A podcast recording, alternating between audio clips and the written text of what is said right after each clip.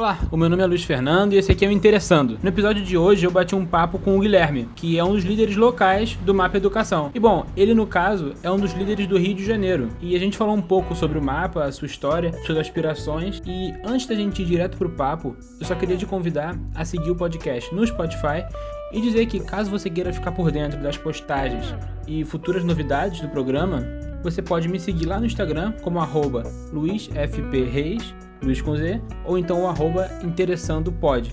E lá eu sempre vou estar postando coisas relativas ao podcast. Então agora, vamos para minha conversa com o Guilherme.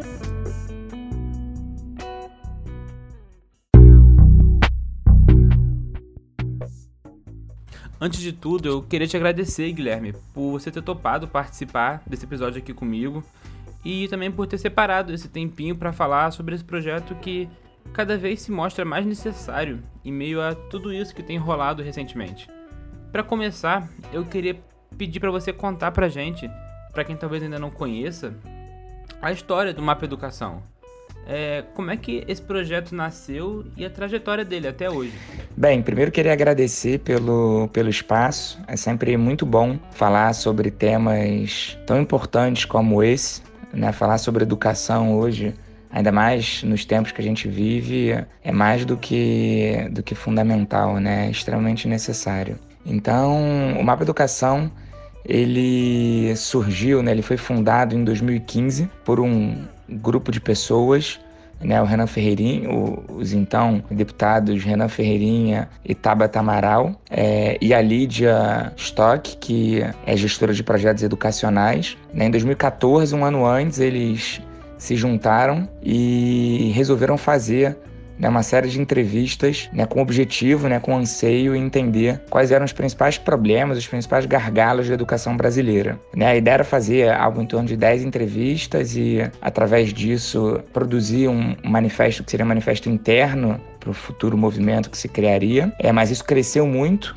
O que eram 10 entrevistas passaram de 100 e o que era um manifesto interno se tornou um grande manifesto para fora também, que inclusive está no site do Mapa Educação, que se chama Mapa do Buraco, que mostrava os principais gargalos de educação e também apontava aí alguns, alguns caminhos. Como eu disse, foi fundado em 2015, mas no ano de 2014, né, esse grupo de amigos que queria melhorar a educação, começou a, a, ter já algumas atividades e ações, visto que 2014 foi um ano eleitoral. O que motivou eles também nesse momento era acompanhar né, os debates que se fazia no ano eleitoral de 2014 e entender e ver que basicamente não se falava sobre o tema da educação. Então, naquele ano, eles promoveram o único debate dos possíveis ministros da educação, o que foi muito simbólico e muito importante né, na época. E também eles fizeram aí desafios de vídeos que acabaram viralizando e fizeram o tema da educação se tornar central naquela, naquela eleição. Né? Isso foi muito, muito, muito importante. No ano de 2015,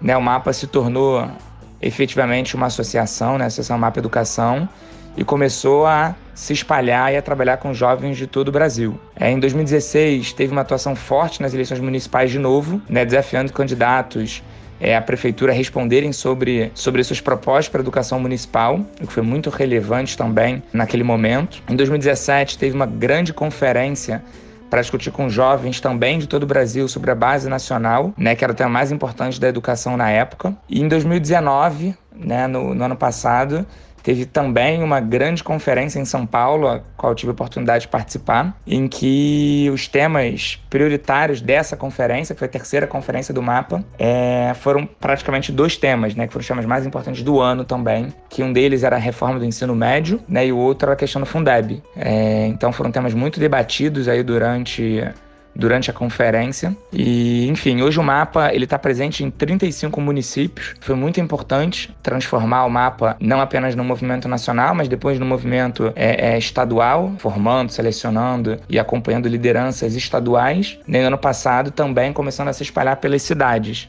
Então, um dos objetivos do mapa agora é atuar em cada uma das cidades do nosso Brasilzão. Então, hoje o mapa está presente em 35 municípios e o objetivo, de forma geral, do, do Mapa Educação é sensibilizar a sociedade civil, né, sempre tendo o jovem como protagonista, como principal ator desse cenário, sobre temas dos mais importantes para a educação brasileira. Né? Além disso, aproximar esses jovens e o mapa de forma geral do poder público, que é o responsável pelas políticas públicas e pelas mudanças efetivas. Né? Então, esse é o, o grande objetivo do mapa e, sem dúvida, é aí no ano de 2020 a ideia é o mapa cada vez mais ter essa atuação local, né? essa atuação espalhada por todas as cidades do Brasil. É, uma das características que mais me chamam a atenção no mapa, quando eu ouvi um pouco sobre esse projeto há um tempo, foi a questão do papel capacitador que ele tem. Isso é uma coisa muito interessante, o fato de que, a partir de conferências e encontros, por exemplo, é promovida uma preparação dos jovens envolvidos para que eles mesmos possam agir. No próprio site do projeto, por exemplo, tem o Guia do Ativista, que é muito legal.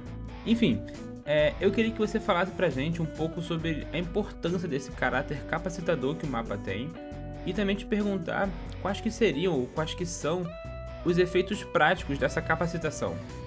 Então, nós acreditamos que os jovens são os principais afetados pela qualidade da educação brasileira.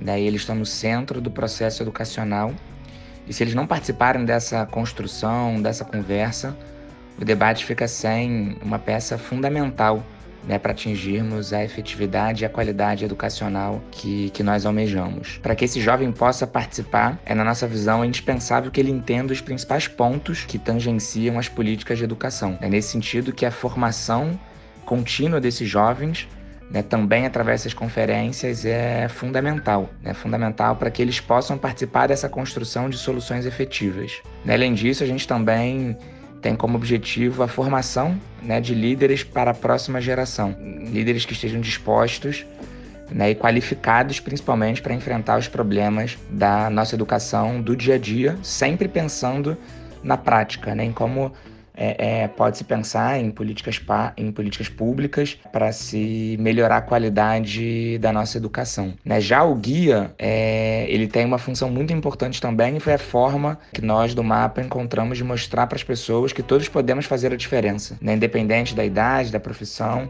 ou do que quer que seja. Né? Mas é muito importante reforçar e deixar bem explícito que sim, né? na nossa visão, é, os jovens são protagonistas e tem que estar tá, e tem que ter esse protagonismo né, não só no mapa, mas na educação como um todo, seja a nível estadual, seja a nível nacional e especialmente a nível local, né, em, em cada cidade espalhada por todo o Brasil. Bom, duas das principais características que o mapa tem, eu diria que são um incentivo à fiscalização do trabalho promovido por políticos eleitos e também o protagonismo que o jovem recebe, enquanto parte fundamental desse todo que compõe a educação. E eu queria te perguntar sobre justamente essas mudanças que o mapa promove. Se tem alguma coisa que já aconteceu por causa desse projeto do mapa que, na sua opinião, tenha sido uma das maiores vitórias até hoje.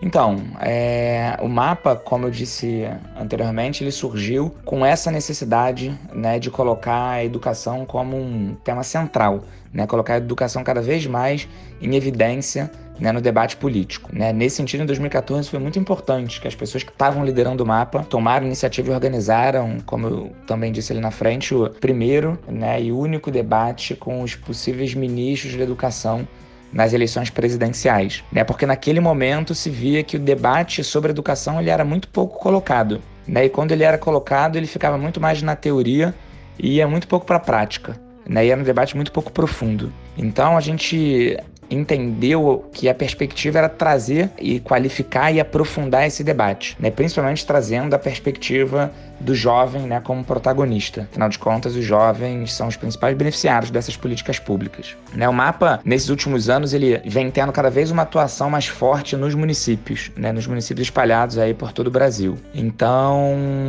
dentro desses municípios, algumas ações concretas e bem diversas começaram a ser colocadas em prática. E vou trazer alguns exemplos concretos. Né? Por exemplo, em Ribeirão Preto, o MAPA, através de suas lideranças e seus ativistas, participaram dos encontros né, sobre o Plano Municipal de Educação e levaram uma questão das mais importantes, né, que foi a questão do currículo inclusivo, conseguindo inclusive aprovar algumas medidas sobre esse tema e contribuir para que o currículo fosse, né, o currículo que fosse aprovado fosse mais inclusivo é, lá em Ribeirão Preto.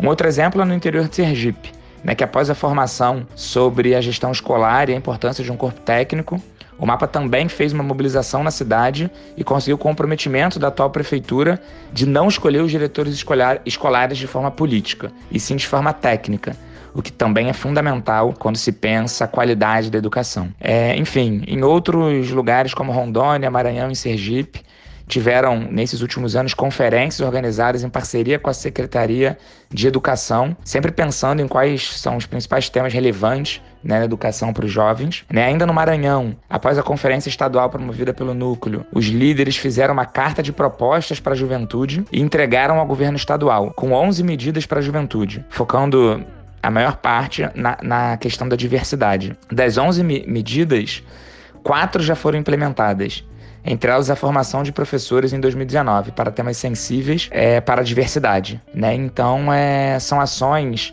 todas elas concretas, né, que incentivam a fiscalização das políticas públicas e, de novo, desenvolvem o protagonismo juvenil. Né? Aqui no Rio de Janeiro, a gente sentou no início desse ano de 2020 para começar também a planejar né, que ações que a gente quer construir em conjunto com a sociedade civil que impacte positivamente a educação da nossa cidade, né? Sempre pensando nesse ponto de fiscalização das políticas públicas, mas também no diálogo com a sociedade civil e pensando quais são as ações e os principais desafios para que a gente torne cada vez mais a educação é, como um tema central e que a gente consiga fazer com que a educação seja cada vez de mais qualidade. Antes da última pergunta, eu acho que seria legal voltar um pouco naquilo sobre o protagonismo do jovem e o papel ativo que ele tem, ou então que ele precisa ter na educação.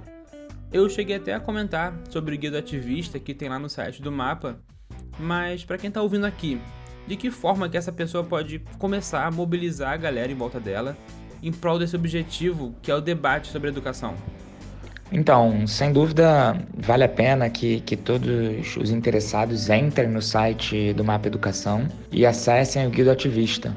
Né? Como, como você bem falou, o Guia Ativista, além de explicar é, um pouco mais sobre os objetivos, o que é o Mapa Educação, mostrando a visão, a missão, ele fala bastante do protagonismo, da importância do protagonismo do jovem e também é, formas de engajamento e de mobilização. Né? Mas eu queria destacar aqui alguns pontos que são relevantes nesse sentido, né? porque a gente só vai conseguir efetivamente mobilizar as pessoas, e os jovens estão é, é, inteiramente incluídos nisso, quando eles entenderem a importância do tema. Né? Então, para isso, o primeiro ponto é fundamental é, elencar o tema relevante, né? elencar que tema é fundamental em cada uma das etapas. Né? Então, por exemplo, é, pensando nas escolas do ensino médio, o tema da reforma do ensino médio, um tema muito atual, é uma boa pedida nesse sentido de mobilização. Para os professores, por exemplo, temas relevantes seriam é, a questão da remuneração, de um terço de planejamento, dentre outros. Né? Para aqueles que não trabalham com educação, é fundamental entender né, o futuro do trabalho e para o que a escola está formando. Né? Isso é fundamental é, para qualquer área. Né? Uma outra coisa fundamental, além né, da escolha desse tema relevante, desse tema fundamental, é importante que esse debate seja um debate qualitativo. Né? Então é fundamental que as pessoas que se interessem façam pesquisas, entendam não só as suas próprias opiniões, mas busquem opiniões contrárias, opiniões de especialistas, opiniões de pessoas que estão na ponta, para exatamente poder fortalecer os seus argumentos ou cada vez mais entender a complexidade né, desse, desse tema escolhido. E por último, ser sempre aberto ao diálogo. Né? Eu acho que ainda mais nos tempos em que a gente vive hoje, né, é fundamental que todas as pessoas, e aqui falando especialmente dos jovens, é, estejam abertos ao diálogo, sejam empáticos, né, entendam que, que é bom mudar de opinião, né? Que não tem nenhum problema em mudar de opinião, ouvindo um outro lado, ouvindo uma outra perspectiva. Né? O nosso objetivo é sempre que as pessoas dialoguem, né? Porque a gente acredita que não existe donos da verdade, nem verdades absolutas sobre todos os assuntos. E nós, jovens, é, acreditamos muito, muito, muito nisso. Bom, e essa última pergunta eu diria que ela é até mais fácil, porque eu queria só te perguntar, na verdade, eu queria te pedir uma indicação de música. uma música que você tenha que tenha te inspirado em algum momento, ou então uma música que você goste muito, uma música que você tem, esteja ouvindo muito esses, esses dias agora. Qualquer música, só quero uma indicação. O sol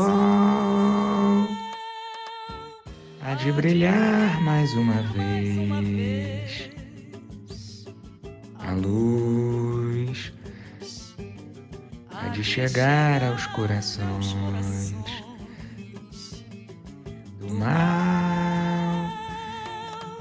Será queimada a semente, o amor será eterno novamente.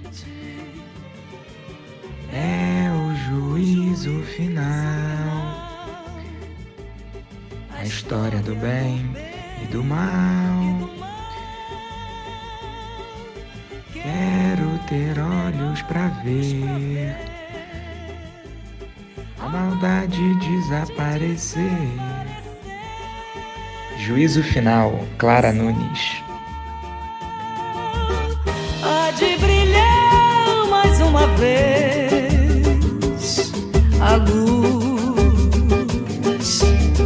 há de chegar corações.